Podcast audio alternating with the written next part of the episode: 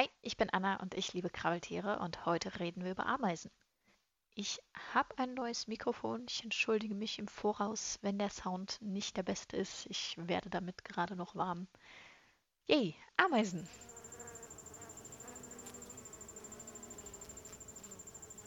Zuerst klären wir die Frage, was ist eine Ameise? Also ja, ihr habt vermutlich alle schon mal eine Ameise gesehen, aber ich möchte trotzdem einmal kurz erklären, was macht eine Ameise aus. Und zwar Ameisen gehören zur Insektenordnung der Hautflügler. Das heißt, sie sind in einer Ordnung mit Bienen, mit Wespen und mit anderen. Und ausnahmslos alle Ameisenarten bilden Staaten. Also im Gegensatz zu den Wespen, die wir uns letztes Mal angeschaut haben, gibt es keine solitär lebenden Ameisenarten. Innerhalb eines Ameisenstaates leben Arbeiterinnen und Königinnen, ja, auch letzteres im Plural, je nach Ameisenart gibt es mehrere Königinnen. Und neben diesen beiden Kasten gibt es noch die geflügelten Männchen, die allerdings nur zu bestimmten Zeiten hervortreten. Unter den Arbeiterinnen kann es außerdem vorkommen, dass die einzelnen Individuen extrem unterschiedlich gebaut sind von der Größe her. Diese unterschiedlichen Phänotypen haben in der Regel unterschiedliche Aufgaben innerhalb des Staates.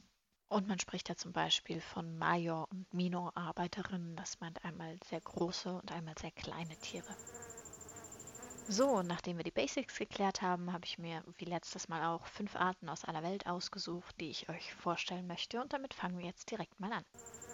Die erste Ameise für heute ist euch allen schon mal über den Weg gekrabbelt und zwar die schwarze Wegameise.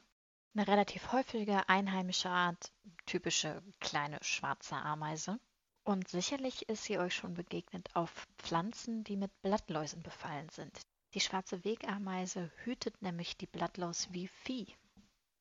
Die Ameise hütet, pflegt und beschützt die Blattlaus und bekommt im Gegensatz dazu den süßen Honigtau, den die Blattlaus als Stoffwechselendprodukt produziert. Dieser Honigtau ist sehr begehrenswert, weil er einerseits sehr süß schmeckt und andererseits aber auch sehr viele Nährstoffe enthält. Blattläuse ernähren sich, indem sie die Pflanze anpieksen und Pflanzensaft trinken und dabei nehmen sie deutlich mehr Nährstoffe auf, als sie selbst brauchen. Und diesen Überschuss gibt sie halt wieder ab. Sie fügt allerdings auch eigene Stoffe hinzu und am Ende besteht der Honigtau in 90 bis zu 95 Prozent Trockengewicht aus verschiedenen Zuckern.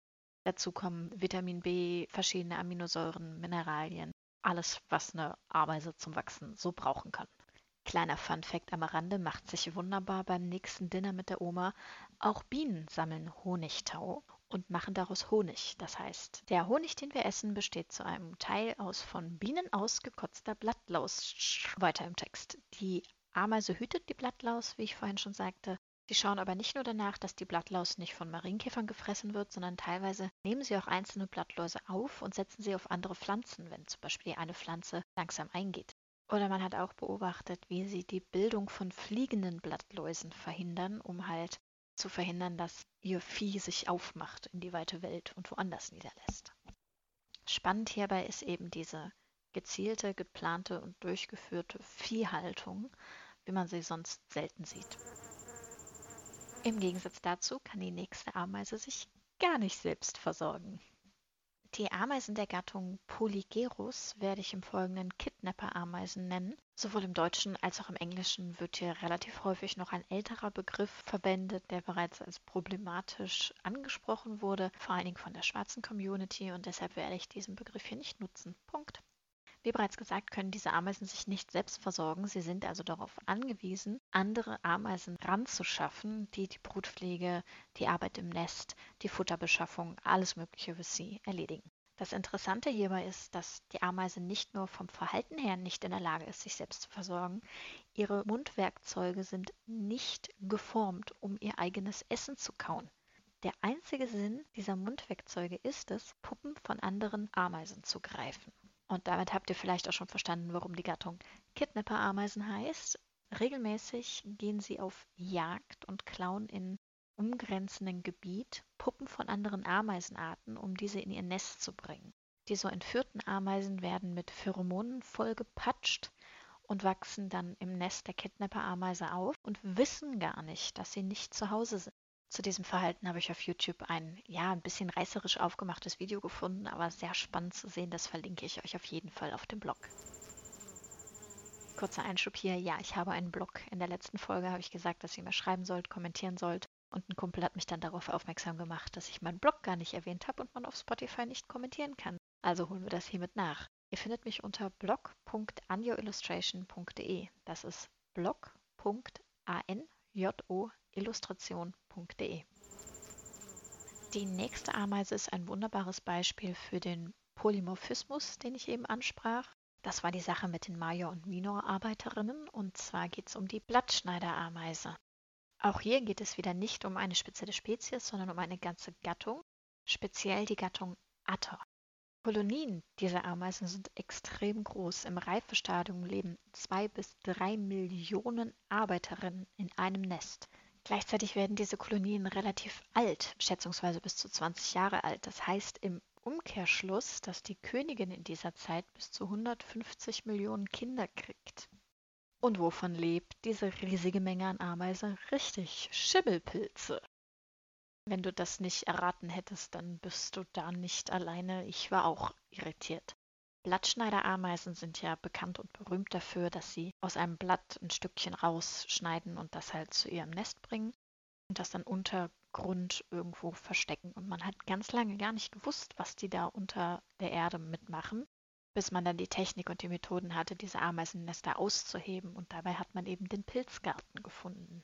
Dieser unterirdische Pilzgarten wird von den Arbeiterinnen mit Blattteilen versorgt und mit einem Drüsensekret gedüngt, sodass er immer schön wächst und gedeiht und die Schwestern versorgt. Dabei sind einige Arbeiterinnen allein für die Pflege des Pilzes verantwortlich und andere zum Beispiel für das Sammeln von Pflanzenteilen. Da gibt es natürlich noch diverse andere Tätigkeiten im Nest, aber durch diese klare Arbeitsteilung erklärt sich auch der Größenunterschied in den Arbeiterinnen selber. Um Blätter zu tragen, muss man zum Beispiel deutlich größer und kräftiger sein als die Kollegen, die unterirdisch den Pilz düngen.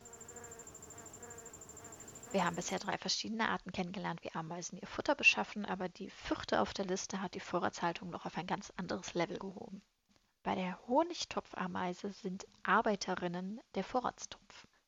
Auch bei den Honigtopfameisen handelt es sich um eine Gattung und nicht um eine spezielle Art. Einige Arbeiterinnen dieser Gattung haben es zur Lebensaufgabe, eine süße Flüssigkeit in ihrem Hinterleib zu speichern und dabei schwellen sie derart an, dass sie sich nicht mehr bewegen können und auf die Pflege ihrer Schwestern angewiesen sind.